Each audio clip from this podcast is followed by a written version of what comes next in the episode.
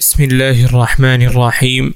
الحمد لله رب العالمين والصلاة والسلام على سيد الأنبياء والمرسلين سيدنا محمد وعلى آله وأصحابه أجمعين. أما بعد بكاء فاطمة على تغير لونه صلى الله عليه وسلم من أجل المجاهدة على ما بعثه الله.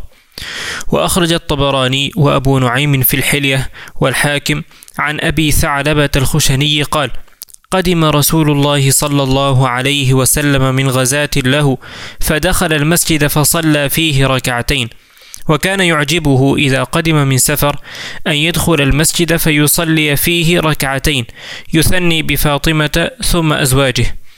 فقدم من سفره مرة فأتى فاطمة فبدأ بها قبل بيوت أزواجه فاستقبلته على باب البيت فاطمة فجعلت تقبل وجهه وفي لفظ فاه وعينيه وتبكي فقال لها رسول الله صلى الله عليه وسلم ما يبكيك؟ قالت أراك يا رسول الله؟ قد شحب لونك واخلولقت ثيابك. فقال لها رسول الله صلى الله عليه وسلم يا فاطمة لا تبكي. فإن الله بعث أباك بأمر لا يبقى على ظهر الأرض بيت مدر ولا وبر ولا شعر إلا أدخله الله به عزا أو ذلا حتى يبلغ حيث يبلغ الليل كذا في كنز العمال Esta es la historia del llanto de Fátima radiyallahu ta'ala anha, hija del mensajero sallallahu alayhi wasallam, cuando vio el estado de su padre por su esfuerzo en el camino de Allah subhanahu wa ta'ala. Abu al-Khushani narra que una vez el mensajero sallallahu alayhi wasallam llegó de una expedición, retornó hacia al-Madina, entró al masjid, rezó dos rak'ah y esta era la costumbre del mensajero sallallahu alayhi wasallam. Cada vez que volvía de una expedición, lo primero que hacía era entrar al masjid, rezaba dos rak'a de salah, luego visitaba a su hija Fátima y después de eso visitaba a sus esposas. Esta vez hizo lo mismo el mensajero sallallahu alayhi wasallam. Entró al masjid, hizo dos rak'a de salah, luego fue a ver a su hija Fátima. Ella lo recibió en la puerta de la casa. Cuando saludó al mensajero sallallahu alayhi wasallam, empezó a besarlo en su cara, en sus ojos, mientras lloraba. El mensajero sallallahu alayhi wasallam le preguntó, oh Fátima, ¿por qué lloras? ¿Qué es lo que te hace llorar? Fátima radiyallahu ta'ala anha respondió, Ya Rasulallah, veo que tu color de piel ha cambiado, tu ropa se ha vuelto vieja, todo esto por el esfuerzo que haces en el camino de Allah. Es decir, el cansancio del mensajero sallallahu alayhi wasallam y su continuo esfuerzo en el camino de Allah en llamar a la gente hacia Allah habían hecho que se notara esto en su, en su cara y en su ropa. Por eso Fátima radiyallahu ta'ala estaba llorando. El mensajero sallallahu alayhi wasallam tranquilizó a su hija Fátima radiyallahu anha diciendo: No llores, porque Allah subhanahu wa ta'ala va a hacer que aquello con lo que ha sido enviado tu padre, es decir, el din, el din de Allah subhanahu wa ta'ala, va a llegar un momento donde este din llegue a todos los lugares del mundo. Hasta donde llega la noche, le dijo el mensajero sallallahu alayhi es decir, a todo el mundo.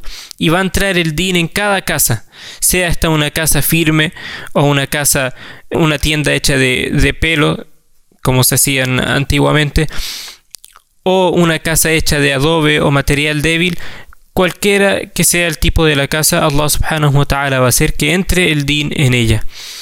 Esta historia nos deja algunas cosas para reflexionar. En primer lugar, lo que tiene relación también con el capítulo es el esfuerzo continuo del mensajero sallallahu alayhi wa sallam en llamar a la gente hacia Allah subhanahu wa ta'ala.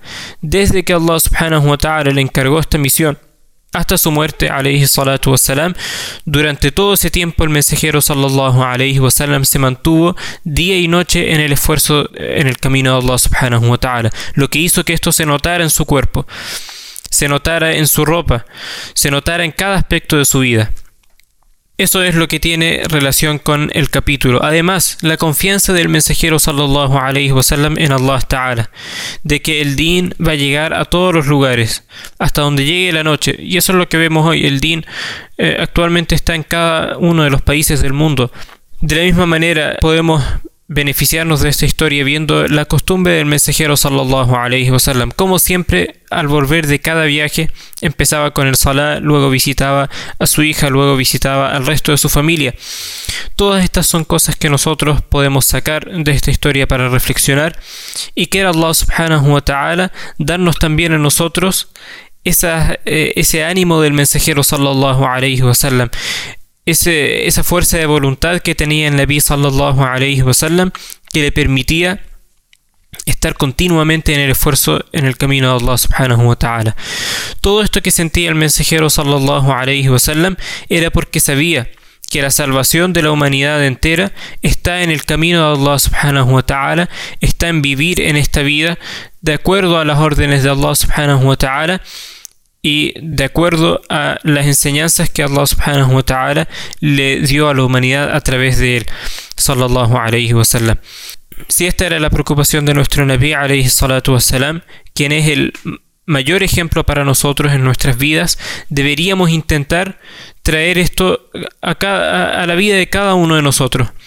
Ah, si cada uno de nosotros agarra aunque sea una parte de, este, eh, de, esta preocupación del mensajero sallallahu alayhi wasallam, sin duda inshallah vamos a poder hacer un, un, gran esfuerzo y aportar en la expansión de este din, en que el din de Allah subhanahu wa ta'ala llegue a cada vez más gente para que todos así podamos disfrutar de la plenitud que nos da este din y de la recompensa inshallah también en la otra vida. Amén. Wa akhiru da'wana an alhamdulillahi rabbil alamin. Wassalamu alaikum wa rahmatullahi wa barakatuh.